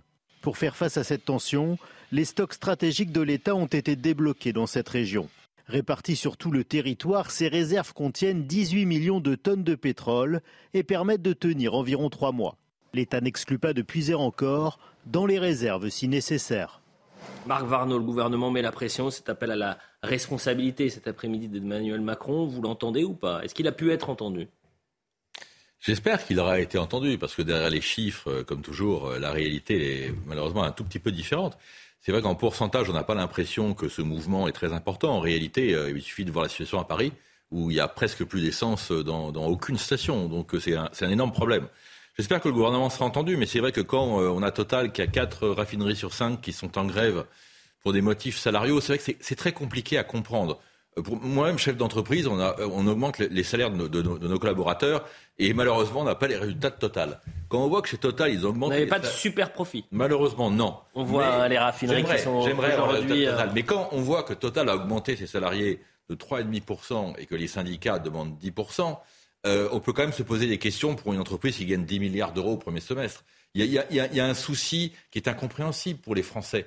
Comment est-ce possible que cette entreprise, qui est historiquement une des trois plus rentables de France, euh, n'augmente pas plus que 3,5% ses, ses salariés? Alors j'entends aussi que l'on dise que oui, vous comprenez, les salariés ils en profitent, ils ont un pouvoir de nuisance en, bloquant les centrales, ils font un ah, de chantage. Je vous coupe. Justement, on écoute Carl Olive parce que c'est exactement ce qu'il a dit. Il a même dit, bah si, vous allez finir juste après parce que vous me faites la transition parfaite. Et, écoutez euh, Carl Olive qui a dit ce matin, député euh, évidemment de la majorité, qui dit, faut arrêter d'emmerder les Français. Il a bon dos. Ce que je veux dire aussi, parce que c'est important, j'entends beaucoup de choses et des raccourcis, il n'y a pas de pénurie. Il n'y a pas de pénurie d'essence en France. L'acheminement est en cours. C'est important de, comme de, mm. de, rassurer les Français sur, sur le sujet. Je dis simplement, si on pouvait arrêter d'emmerder les Français, aujourd'hui, la société n'a pas besoin de ça. Euh, on est dans une société sur de la, la pénurie euh, énergétique, sur la sobriété énergétique. On va certainement y, y, revenir. Mais c'est important d'envoyer ce, ce signal. C'est important de l'envoyer, Marc euh, Varno. Arrêtez d'emmerder les Français, franchement. Oui, il a raison. Il, a... raison, mais c'est peut-être pas la bonne expression. Alors, l'expression est peut-être un peu. Surtout qu'il avait cette expression avait été employée par son grand patron. Elle est peut-être un peu, un peu familière, mais, mais soyons objectifs et réalistes. Euh, les Français en ont aussi ras-le-bol, et moi le premier, de que tous ces secteurs d'activité qui ont un pouvoir de nuisance nous prennent en otage. C'est pas parce qu'on a une raffinerie, on conduit un TGV, on conduit un métro ou qu'on est contrôleur aérien à Roissy qu'on a le droit de faire un chantage permanent euh, au, blocage du pays. Voilà, je crois que ça, c'est pas acceptable. Pierre Gentil. Je, suis assez d'accord effectivement avec cette remarque. Je pense qu'il y a il y aura une réflexion à mener. Alors le droit de grève, quand on parle du droit de grève en France, tout d'un coup, euh, on va avoir une levée de bouclier. Mais je pense qu'il y a certains secteurs stratégiques, certains secteurs clés, en particulier les transports, en particulier l'énergie, euh, qui, à mon avis, alors Nicolas Sarkozy avait avancé cette piste à un moment sur sur l'idée du, service minimum. Moi, je pense qu'on devrait, alors je ne sais pas si c'est réglementer le droit de grève, mais déjà considérer qu'effectivement, on est sur des secteurs stratégiques et où il ne faut pas être naïf. C'est-à-dire que les gens qui font grève savent très bien et connaissent très bien leur pouvoir de nuisance. Ensuite, sur le fond, parce que moi, c'est le moyen que je conteste. Mais sur le fond, c'est vrai. Total a fait des bénéfices énormes. Il est tout à fait logique euh, qu'il y ait, euh, enfin, que ça bénéficie aussi aux salariés. Donc, si vous voulez, mais on peut avoir ce discours, c'est-à-dire à la fois on peut critiquer le moyen, c'est-à-dire le fait de prendre en otage une partie des Français, euh, ça je le critique, et en même temps, c'est moi en même temps macronien à moi. c'est plus contagieux que le Covid. la politique de Total n'est pas au niveau. C'est plus contagieux que le, Covid. Bah Nicolas Meillan, quand on dit pas de détention mais pas de pénurie, ça peut tenir combien de temps encore jusqu'à ce qu'on arrive à une pénurie? Ça peut arriver très très rapidement. Euh, moi, je suis un peu euh, inquiet parce qu'en en fait, on a le gouvernement et le président, le premier président décroissant de la Ve République. C'est-à-dire que nous organisons cette pénurie. Quand nous faisons une réduction de 30% du prix, nous organisons la pénurie. Quand Total rajoute 20%, c'est pour ça qu'il a 80% de ses stations qui n'ont plus d'essence. Euh, quand on décide de se passer des services du premier producteur mondial de pétrole et de premier producteur mondial de gaz, on choisit la pénurie on choisit que les gens aient froid l'hiver. Mhm. C'est notre projet.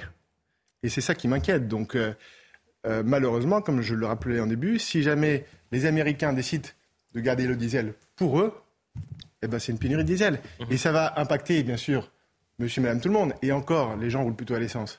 Mais ça va surtout impacter toutes les entreprises, la logistique, le transport, les camions. Tout s'arrête.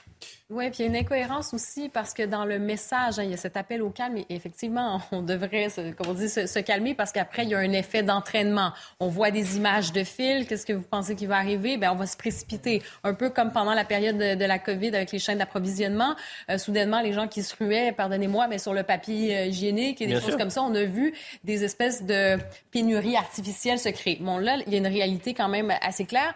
Mais quand je dis qu'il y a une incohérence dans le message, c'est qu'on dit pas de panique, pas de panique, mais en même temps, dans l'imagerie, hein, les fameuses images des cols roulés, de cette sobriété énergétique, c'est le contexte social aussi. Les gens sont inquiets et ça fait en sorte que ces comportements aussi, on le voit. Donc, vous voyez des films. C'est la déconnexion quand on demande aux Français de faire euh, des efforts sur l'énergie alors qu'ils en font déjà depuis des mois. Exactement. Euh, avançons un tout petit peu et je veux qu'on continue justement sur cette crise de, de l'énergie liée cette fois-ci à, la guerre en, Ukraine. On a vu cette image quand même importante. 44 dirigeants qui se sont réunis à, Prague ce vendredi pour le premier sommet de la communauté européenne. C'était une initiative et une promesse du euh, président de la République euh, Emmanuel Macron au cœur de cette réunion, la flambée euh, des prix de l'énergie liée à la guerre en Ukraine. Emmanuel Macron qui assure que l'Union européenne va mettre en place des mécanismes de solidarité financière. On l'écoute.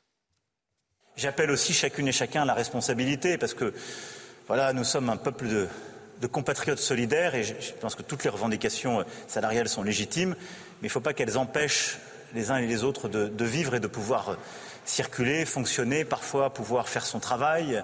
Et, donc il faut qu'on garde tous euh, l'esprit de responsabilité. Mais je suis confiant sur euh, la capacité de ces deux, ces deux groupes à finaliser leurs discussions euh, salariales. Et en parallèle, le gouvernement a agi pour mobiliser ce qu'on appelle les réserves stratégiques et nos capacités disponibles pour pouvoir les libérer et alimenter les stations-service qui étaient en rupture. Voilà. Donc à court terme, on organise les choses parce qu'on a des réserves stratégiques et on sait faire. Mais pas de panique, si je puis dire. Vous le croyez ben, On revient un peu, on fait un, pas en arrière. Je veux qu'on avance. Mais... Emmanuel, tiens, un tour de table. Rassuré ou pas Pas de panique. Marc Varno non, parce qu'en réalité, on continue à mélanger la guerre en Ukraine, la mauvaise gestion d'EDF, et on met tout ça euh, sur le dos de la guerre, euh, dans une espèce de brouhaha d'informations, de chiffres. On fait croire aux Français que c'est parce que l'armée russe est rentrée en Ukraine qu'ils auront froid cet hiver, c'est faux. Nicolas Meillan, vous n'étiez pas là dans la première partie, euh, mais si vous nous avez suivis, je l'imagine attentivement, vous avez vu qu'on tend le micro aux Français et que les Français vous posent des questions sur la guerre en, Ukraine. Là, on va écouter Sarah. Qui a besoin de comprendre si oui ou non cette guerre a vraiment un effet sur les prix de l'énergie. On écoute. Bonjour, je m'appelle Sarah, je suis étudiante et j'aimerais savoir si euh, la guerre en Ukraine influe sur euh, l'augmentation des prix du gaz ou l'électricité en France. vous lui répondez quoi?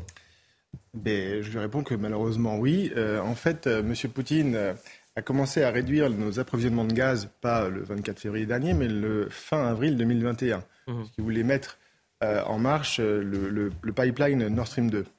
et donc le prix du gaz augmente depuis ce moment-là.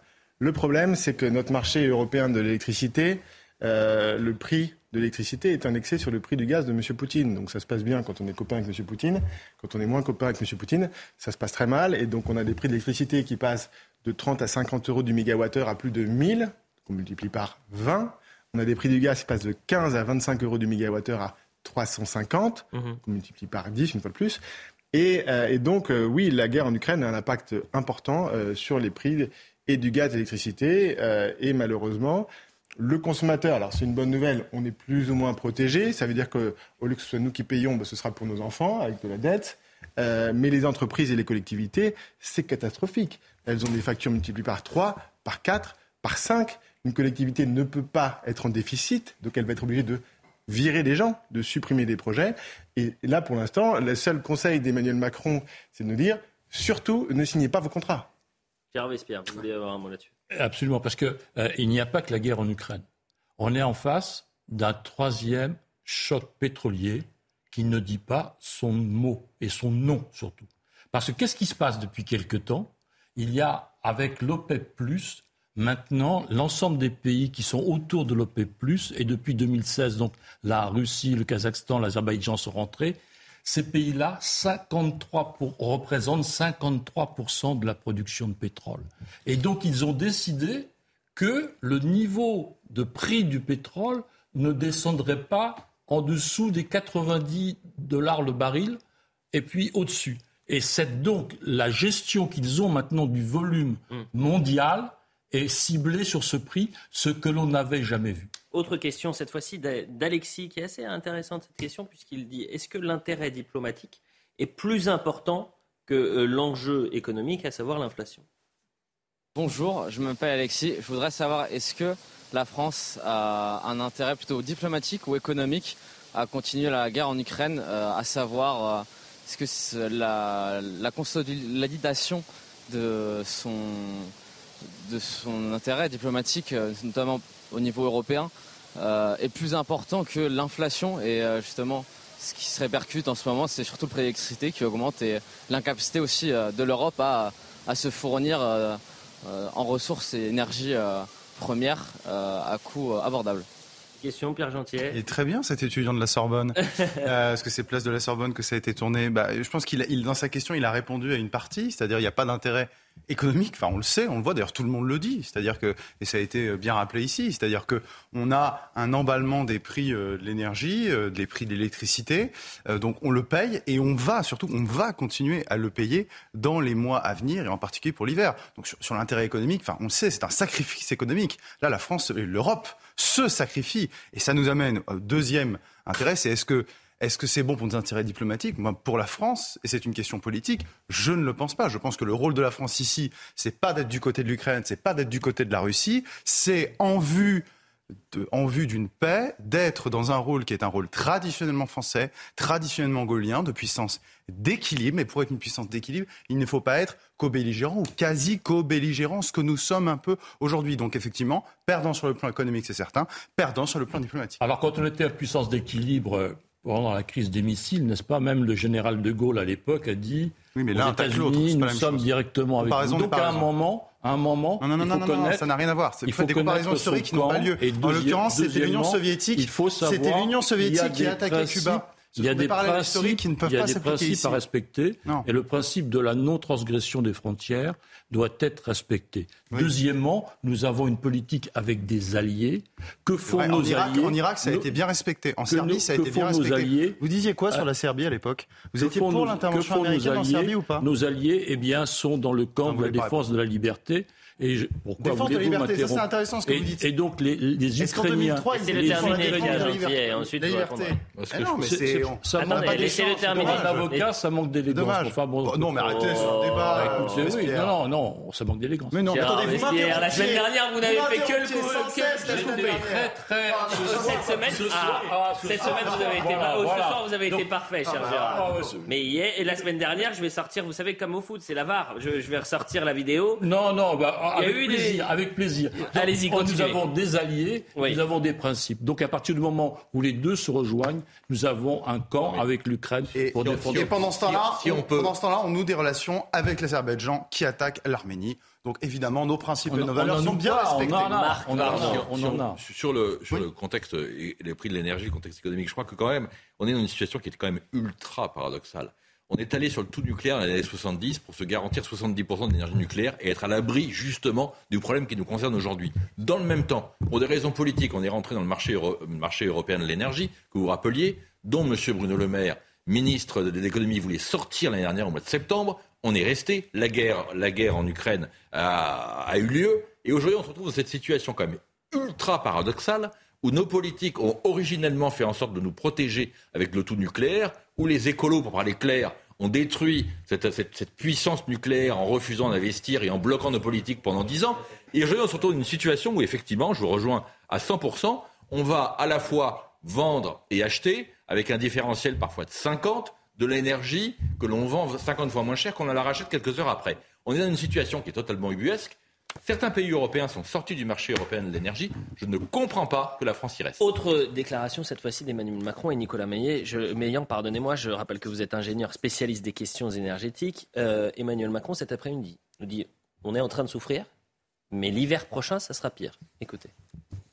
Nous pensons tous aussi à l'hiver à venir, parce que si nous avons tous là aujourd'hui plus de 90% de nos stocks qui sont remplis, eh bien, on doit se préparer d'ores et déjà à l'hiver prochain, qui sera encore plus dur. Puisque ce que nous avons pu accumuler en stock jusqu'à ce que les volumes russes soient quasi totalement coupés, l'est d'ores et déjà dès aujourd'hui. Donc il faut encore plus diversifier. Comment vous le traduisez? Ben, Je le traduis par euh, mieux vaut tard que jamais. Emmanuel Macron commence à comprendre qu'il n'y a pas d'alternative au gaz russe. C'est bien. Euh, il était temps. Euh, il va bientôt comprendre qu'il n'y a pas d'alternative au pétrole et au diesel russe. Et donc moi, je suis plutôt d'un naturel optimiste. Et je pas beaucoup d'optimisme par rapport aux dirigeants français, mais je pense que les dirigeants allemands, dont l'industrie souffre d'une force euh, très importante, juste un exemple, Tesla, qui délocalise de l'Allemagne aux États-Unis. Tesla devait construire une usine de batterie en Allemagne. Ils ont ajourné le projet. Tous les équipements qui devaient aller à Berlin partent au Texas parce que M. Biden a mis en place la taxe dont rêvait Donald Trump qui est une incitation pour les voitures fabriquées aux États-Unis. Donc, euh, non, non, je pense que euh, il faut être optimiste, il faut faire confiance à nos, aux Allemands et on espère qu'ils vont, euh, notamment avec ce qui s'est passé avec le sabotage du Nord Stream, peut-être se réveiller et sauter de la casserole. C'est un changement, justement, c'est une question que je me pose et je vous la pose. Est-ce que vous pensez que, avec ce qui s'est passé à Nord Stream, peut-être, enfin, si, si on établit que ce sont les Américains, je ne le sais pas, mais il y a quand même un faisceau d'indice, est-ce que ce serait un tournant dans les relations germano Ça peut être un tournant. Alors, bien évidemment, on va avoir une enquête de l'OTAN, donc on connaît déjà les conclusions de l'enquête. Euh, mais les Allemands vont s'intéresser de, près, intéresser de près à ce sujet. L'Allemagne, aujourd'hui, n'existe que parce qu'elle a accès à l'énergie bon marché de la Russie. L'Allemagne, sans cette énergie bon marché, s'effondrera et emportera toute l'Europe avec Justement, elle, s'est plaint là récemment que les Américains ne lui faisaient pas de cadeaux sur que ses amis américains qui ah espionnaient Madame La limite de la solidarité américaine. Avant la publicité, je voudrais juste que, puisqu'on parlait euh, dans la première partie de la contre-offensive euh, russe et que juste après la pub, on, parlera du prix Nobel de, la paix, euh, voir ce sujet de Maxime Lavandier sur l'évolution de l'armée ukrainienne à Liman dans la région de Donetsk. Gérard Vespierre, on, on l'a longuement traité le week-end dernier. Toute la zone doit être sécurisé pour que les habitants reprennent une vie normale. Mais difficile de reprendre une vie normale pendant que, alors que pendant des mois, évidemment, il y a eu cette euh, occupation de l'armée russe. Regardez le sujet de Maxime Lavandier. Après la libération de la ville de Liman, l'heure est au déminage pour les soldats ukrainiens. Chaque centimètre carré est passé au détecteur de métaux, une mission dangereuse pour les soldats, mais qui reste nécessaire pour que la vie reprenne car malgré le retrait des troupes russes, la peur est toujours présente chez les habitants. Je vis ici parce que j'ai peur de vivre où je vivais auparavant. C'était une zone résidentielle privée qui était touchée très souvent. C'était un bazar. Non loin de Liman, la ville de Yampil, exposée aux bombardements russes, est partiellement détruite. Traumatisée par l'occupation russe, les habitants sont déboussolés et manquent de tout. Ce ne sont pas des humains qui l'ont Elle n'a jamais fait de mal à personne. Pourquoi méritait-elle cette mort Je ne sais pas. Il faut qu'il brûle en enfer. Le pain, le pain était entièrement couvert de moisis. Ils l'ont laissé partout, vous voyez. Vous comprenez, les gens ont faim. L'armée ukrainienne, elle, reste active dans la région pour débusquer les soldats russes qui se cacheraient dans les bois. Gérard Vespierre, en, un mot, cette reconstruction des territoires qui ont été euh, récupérés par, euh, l'Ukraine, ça prendra combien de temps? Ah, Ça prendra effectivement euh, quelques années. Et c'est en parallèle l'autre aspect du problème que la Russie va connaître dans les territoires qu'elle a détruits, n'est-ce pas? Regardez Mariupol, vous vous souvenez de ces images? 99% de la ville est détruite. Voilà, et donc beaucoup de grandes villes ont été aussi à, Kherson, etc. Donc euh, le budget que la Russie devra euh, investir dans ces territoires est vraiment très important, alors que son économie aussi euh, flanche. Donc on est dans une situation des deux côtés difficile, mais il y a 30 pays alliés de l'Ukraine qui vont aider à cette reconstruction le plus vite possible. On parle, je pense, de 350 milliards pour la reconstruction. Oui, mais ça sont des chiffres. Bon, Exactement. non, mais juste déjà en partant. Oui, ça donne déjà le tournis. Oui, oui, on parle de 100 milliards pour la, pour le, pour, la Syrie. Pour la Syrie. voilà. Euh, ce que je vous propose, la publicité, mais vous restez avec nous bien évidemment parce qu'on a la dernière partie de Soir Info Week-end. On va parler du prix Nobel de, de la paix qui a été euh, décerné à, à trois lauréats euh, cette fois-ci. On parlera également euh, de euh, Grenoble, parce qu'on a parlé de l'insécurité la semaine dernière à Nantes. Mais ce qu'il se passe à, Grenoble est absolument terrifiant. Nos équipes sont sur le terrain. Elles ont recueilli des, témoignages sidérants, et notamment sur le trafic de drogue. Donc restez avec nous, regardez cette petite séquence, et on en parle à partir de, de 23h30.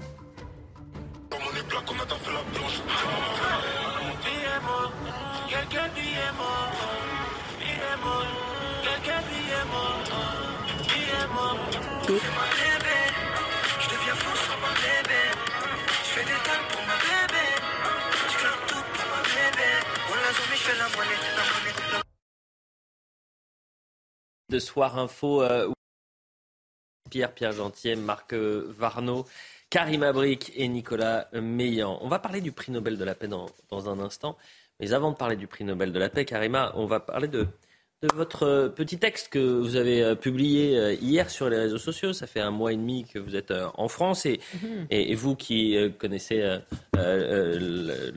l'Amérique du Nord, vous avez fait une petite enfin une sorte de comparaison. Donc on le tease, on fait le point sur l'information, Karima, et ensuite on en parle. Le gouvernement autorise des chasses traditionnelles à l'alouette et ce à l'aide de cages et de filets.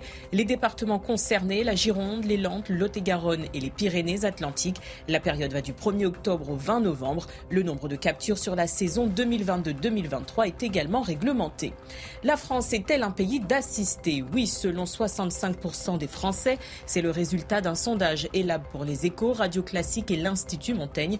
Pour les sonder, le système social n'incite pas à l'effort et d'après 44% des Français, le niveau des aides est trop élevé. Lionel Messi prêt à raccrocher les crampons, du moins au niveau international avec l'Argentine. Le mondial au Qatar sera sûrement le dernier de sa carrière. Il l'a déclaré lors d'un entretien aux médias sportifs ESPN. Buteur historique en sélection avec 90 réalisations, il disputera sa cinquième Coupe du Monde. Voilà pour le point sur l'information. Je le disais donc, euh, vous avez publié un, texte qu'on peut découvrir sur les réseaux sociaux, euh, Karima.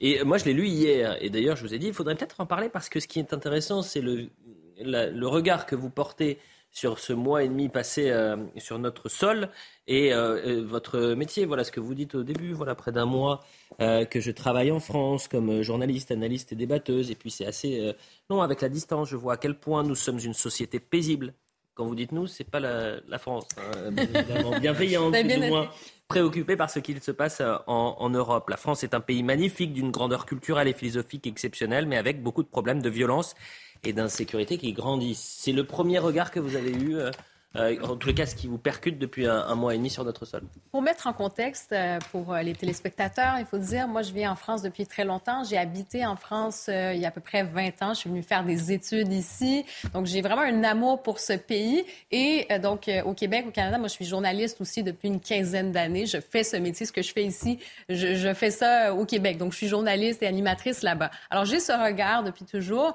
Et j'ai vu au cours des dernières années, et là, ça fait effectivement euh, depuis un mois et demi que je suis vraiment installée ici, même si j'étais ici euh, l'année dernière aussi plusieurs fois.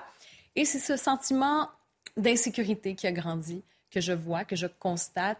Euh, cette colère des Français qui, qui, j'allais dire, qui grondait peut-être et maintenant qui s'exprime davantage. Donc ça, ça m'a un peu attristé. Ces scènes de violence, même assez extrêmes, que j'ai observées, puis c'est un petit peu partout. Donc évidemment, je ne retiens pas que ça. Je vous dis des éléments qui m'ont frappé au cours des derniers mois. Mmh, mmh, mmh. Euh, quand on parle, par exemple, de, bon, euh, des, des, des, viols, quand on parle de l'insécurité, quand on parle de plusieurs problèmes en lien avec la politique migratoire. Donc ça, c'est assez frappant. Par contre, ce que j'aime de votre pays, bien sûr, cette grandeur culturelle, cette grandeur philosophique et ce sens des débats. Et je pense que cette poche de résistance où vous pouvez encore vous exprimer, dire les choses, et ça, ça force les politiques à agir. Et ça, il faut garder ça parce qu'il y, a, ce modèle. Donc, en France, la question de la laïcité, c'est au cœur de nos, de nos civilisations. Je pense que quand on regarde en Occident, euh, quand on regarde au Canada, aux États-Unis, l'autre modèle, la question du multiculturalisme. Donc, tout ça qui s'affronte alors, de voir quand même qu'ici, il y a des poches de résistance, que vous osez parler, que vous osez dire les choses et que ça bouscule la classe politique, eh ça, je dis chapeau et je continue à aimer la France et je continue à comprendre pourquoi les Français aiment leur pays et pourquoi ils veulent le défendre. Et, j'invite hein, évidemment les, téléspectateurs à, lire votre euh, texte. Et pendant qu'au Canada, nous sommes encore sur le modèle nord-américain des Monsters oui, aussi. Euh, des, des, des, exactement, des piscines chauffées, des publicités de jacuzzi à l'année sur fond de crise énergétique en Europe. Emmanuel Macron et certains de ses ministres s'affichent en col roulé en disant aux Français de baisser le chauffage cet hiver et de ne pas utiliser la sécheuse. Ah, la sécheuse, vous dites. Oui, on dit la, sécheuse. Bah, C'était la petite parenthèse et puisqu'on parlera d'insécurité malheureusement à, Grenoble. Eh bien, en tout cas, merci de m'avoir accueilli ici sur ce plateau. Bah, euh, écoutez, vous êtes la bienvenue, bien sûr. Euh, euh, on va parler à, présent. Des commentaires. Bien sûr. On va parler du prix Nobel de la paix présent, puisqu'il a été décerné euh, aujourd'hui, le prix Nobel de la paix, à trois lauréats euh, cette année. Ce qui est intéressant, c'est qu'il euh, y avait une sorte de petite musique qui était en train de s'installer ces derniers jours sur le prix Nobel en disant il est possible qu'il ne soit pas décerné euh, cette année. Pourquoi? Parce qu'en temps de guerre, évidemment, c'est compliqué de décerner un, prix Nobel. Et bien pourtant, vous avez trois lauréats le militant bélarus emprisonné euh, Alès Beliatsky, l'ONG russe des libertés civiles mémoriales et le Centre ukrainien pour les libertés civiles. En gros, est-ce que ces trois lauréats, c'est un nouveau camouflet euh, pour, contre, évidemment, Vladimir Poutine? Harold Iman nous explique un peu tout et on en parle juste après. Le comité Nobel a décidé explicitement de nommer des lauréats dans chacun des trois pays si proches, la Biélorussie, la Russie et l'Ukraine. L'organisation non gouvernementale mémoriale russe recense les victimes du stalinisme, ce qui lui a valu l'opprobre gouvernemental et une interdiction totale en Russie depuis hier, le jour d'attribution du prix. L'opposant biélorusse Alès Beliatsky, lui, est actuellement emprisonné pour la deuxième fois dans son pays. Il vient du monde littéraire et s'est porté au secours des écrivains harcelés ou emprisonnés par le régime. Enfin, l'ONG ukrainienne CCL, le Centre des libertés civiques, recense depuis 2007 les violences de l'État ukrainien de l'époque et maintenant de l'armée russe contre les citoyens ukrainiens. Le comité Nobel a voulu montrer que les lauréats russes, biélorusses et ukrainiens ont en commun leur engagement pour les droits humains et leur refus de la vision impérialiste de Vladimir Poutine. Est-ce que vous avez l'impression que ce, trio est euh, adressé à, Vladimir Poutine, que c'est une nouvelle claque pour Vladimir Poutine, Pierre Gentillet? Ah, Je suis sûr qu'il s'en remettra pas, effectivement, de cette claque absolument terrible du prix Nobel de la paix euh, décerné à, ah, effectivement, un Biélorusse, un Russe et, un Ukrainien, c'est ça? Deux euh, ONG, oui. Bah, deux ONG. Non, mais si vous voulez, moi ça, moi, ça me surprend pas et ça me laisse assez indifférent en réalité, parce que quand on sait ce que c'est le prix Nobel, et en particulier le prix Nobel de la paix, euh, il faut le dire, on, connaît le caractère politique de ce prix Nobel. Je vais juste vous rappeler un prix Nobel de la paix, c'était Barack Obama quand même. Mhm. Barack Obama qui a eu l'exploit d'être le et de rester le seul président dans l'histoire des États-Unis à avoir fait deux mandats consécutifs intégralement en guerre avec un pays en guerre, euh, notamment au Moyen-Orient, en Afghanistan, en Irak, etc. Mm. Le seul président américain, au passage, hein, qui a retiré les troupes et qui n'est pas entré en guerre, c'est Donald Trump. Mais bon, c'est plus lui le méchant, en tout cas dans nos, visions à nous. Euh, si on voulait faire un petit peu, euh, enfin, ces gens, moi, je ne juge pas la valeur individuelle de ces gens. ces gens mettent en jeu leur vie. ce sont des gens courageux. C'est pas ça ce que je juge, si je puis me permettre de juger. c'est plus le caractère politique et le deux poids deux mesures. Vous voyez, par exemple, je pense qu'on aurait pu aussi très bien attribuer le prix Nobel de la paix euh, à Julian Assange.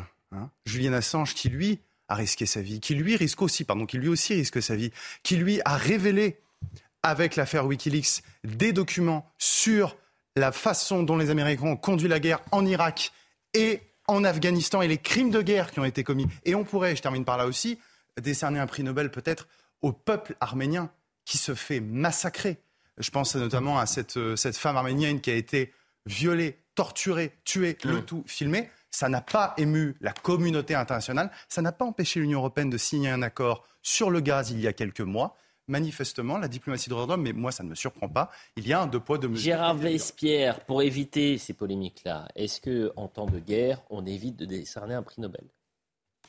Peut-être faudrait-il faire évoluer le nom du prix Nobel de la paix en prix Nobel de la liberté, parce que les trois récipiendaires, n'est-ce pas, se sont pas vraiment battus pour la, paix, mais ils se sont battus depuis qu'ils sont sur cette terre pour la liberté. Hum. Et donc ça, c'est vraiment ce qui les réunit. Et si on regarde l'histoire très récente, en 2015, qui était aussi prix Nobel de la paix, liberté? Donnez le nom. Eh bien, une écrivaine biélorusse déjà, n'est-ce pas? Voilà. Donc, euh, Svetlana Alexeyevich, donc voyez-vous, il y a effectivement, comme il était rappelé, une vision des Suédois du prix Nobel d'accompagner, d'encourager, d'aider tous les intellectuels, tous les acteurs qui actent, qui agissent pour la paix dans leur pays. On a fait tout au long de cette soirée, je suis désolé, il faut qu'on avance, euh, on a jonglé entre l'actualité ukrainienne et l'actualité française. Et Marc Varnaud, je veux vous faire réagir sur ce sujet, à savoir euh, euh, l'insécurité et le trafic de drogue à, Grenoble. Les semaines passent et, la situation ne s'arrange absolument pas. C'est même le contraire, à l'image de cet été et cette semaine très compliquée où des policiers ont été visés à la Kalachnikov. Vous avez vu l'image à Grenoble samedi dernier. Ça s'est passé en plein centre-ville. Un samedi matin, vous aviez un homme avec une Kalachnikov. Alors ce serait lié au trafic de, stupéfiants, euh, mais pour l'instant, euh, l'enquête se poursuit. Voyez donc ce reportage, c'est dans un des quartiers chauds de Grenoble où nos équipes sont allées et vous allez découvrir ces témoignages édifiants. Jeanne Cancard, Olivier Gangloff et Clémence Barbier. Cet été, cette gérante d'une enseigne de la grande distribution était en caisse quand soudainement, elle a vu arriver une trentaine de pilleurs. Des dizaines de personnes qui voulaient rentrer, donc j'ai couru et je suis allée sur la porte pour faire obstacle. Un jeune m'a pris par le bras et m'a poussé dedans pour rentrer. Ça fait donc des hématomes. La scène, filmée par des voisins en face, montre la violence des faits. Les insultes fusent et des objets volent. La gérante a aujourd'hui des séquelles physiques. Il y a un certain souci pour soulever le bras et avoir la mobilité que j'avais avant. Ce n'est pas la première fois qu'elle est victime d'agression. Sur ces images de vidéosurveillance, elle reçoit des coups de deux clients qu'elle a surpris en train de voler. Elle n'est pas la seule à trouver que la violence a augmenté à Grenoble, comme en témoigne cet habitant. Les jeunes étudiantes qui vont en soirée, elles prennent plus le tram. L'insécurité c'est aussi euh, des balles qui partent de partout. L'insécurité, c'est ces tags violents qui sont dans toute la ville, qui pourrissent la vie des gens, qui pourrissent la vie des habitants. Les gens en ont marre, en ont marre, en ont marre de cette ville qui est euh, dangereuse. Les transports en commun grenoblois sont parmi les plus dangereux de France. La ville arrive en cinquième position. Avant de voir donc le sujet sur le trafic de drogue, on a fait une sorte de panorama sur l'insécurité à, Grenoble. Et c'est une insécurité qui devient grandissante. Bah, on euh, jour après jour, on a des, cas absolument incroyables. On a effectivement euh, ces hommes en Kalachnikov en bandoulière en centre-ville, enfin on se croirait en Syrie. On a eu la semaine dernière ce, Marocain condamné en 2012 pour tirer sur la police, qui au vent de sa voiture retire sur la police, sa compagne euh, décède sous les coups de, feu de la, police. La famille de, de sa compagne a porté plainte contre la police, je crois, aujourd'hui ou hier. Enfin, c'est une ville qui aujourd'hui est hors de contrôle. Voyons justement, et on en vient au trafic de drogue, parce que là aussi, ça peut être lié. Il y a euh, cette insécurité liée à ces nombreux euh, trafics. Et ce sujet de Jeanne Cancard, Olivier Gangloff et Clémence Barbier. J'ai grandi dans un quartier à l'Arlequin. Euh, pour avoir de la cocaïne, il fallait vraiment être un adulte de 30 ans. Alors qu'au jour d'aujourd'hui, des gosses de 12 ans vendent de la cocaïne. Nour nous ouvre les portes de ce quartier sensible de Grenoble, en proie au trafic de drogue. Au pied de chaque immeuble, un jeune guette l'arrivée de la police. La prison, c'est loin Oui, mais quand on est guetteur, on reste à la prison. Jamais. Ça, c'est faux, c'est un a priori. Bah, dites-moi, t'enfreins quelle loi J'ai fait ça depuis que j'ai toute ma vie. Je connais tout par cœur. Vous enfreins quelle loi Ce jeune homme connaît bien les rouages de la justice et semble prendre le trafic de drogue pour un jeu. Puis il y a les jeunes qui viennent tous les matins sur les points de deal pour postuler. Pour postuler, c'est la nouvelle mission locale. Et puis après, vous faites un essai. Voilà, sur 3-4 heures, on va vous payer, mettons, 10 euros de l'heure. Parfois, les trafiquants gagnent beaucoup plus, comme nous l'affirme ce dealer d'une commune voisine. Je gagne 200, 300 euros par jour. Donc vous faites vos calculs à la fin du mois, ça va vite. Un trafic qui génère beaucoup de violence. La violence, elle est montée crescendo, ben, comme des tirs, comme des, des, fusillades. Euh, oui, oui, j'en ai, j'ai assisté euh, malheureusement euh, à ça depuis très très longtemps.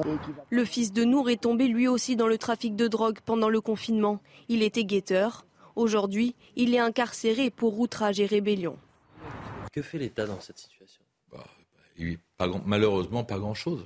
Et de, et, de, moins en moins. Je crois que voilà, la France, ce merveilleux pays, des 120 000 peines de prison non purgées, des 300 000 euh, cas, euh, personnes qui ont 20 ou 30 cas au casier, qui n'ont pas encore été condamnées à la prison. Euh, ce pays dans lequel on a inventé les amendes forfaitaires pour remplacer les places de prison qui sont payées qu'à 20%. Ce pays dans lequel, quand on tire un mortier de feu artifice sur un policier, on n'a aucune chance d'être poursuivi pour tentative d'homicide sur personne dépositaire de l'autorité publique. Le tarif, c'est 30 ans. Hein. On est poursuivi pour autre chose, pour, être, pour que le juge soit certain qu'il ait le droit de lui mettre 4 ans ou 3 ans avec sursis. Donc on est aujourd'hui dans un système qui est devenu totalement hors de contrôle. Et mmh. je crois qu'il va falloir avoir un tsunami judiciaire pour pouvoir réussir à changer un peu le cours des choses. Ça fait 20 ans que ça dure. On, est le pays qui a déversé le plus de milliards en banlieue. Quand on regarde la carte des quartiers les plus dangereux de France, c'est stricto sensus la même qu'il y a 20 ans. on pourrait quand même se poser les bonnes questions. La politique sécuritaire est un échec absolu. La justice est, dans un état de délabrement tel qu'on ne peut même plus parler de justice. On a une politique hôtelière en matière carcérale. Enfin, franchement, il faut tout changer. Merci beaucoup. Et c'était le mot de la fin. Vous êtes en colère, euh, Marc Varno. J'ai bien compris. Il faut tout changer. Et dans un contexte où il y a une crise qui est en train de, monter au sein de la police, et notamment de la police judiciaire, il y a des images qui sont assez euh, euh, étonnantes de mobilisation des policiers. C'est un fait rare à Versailles, à Marseille, à Lyon.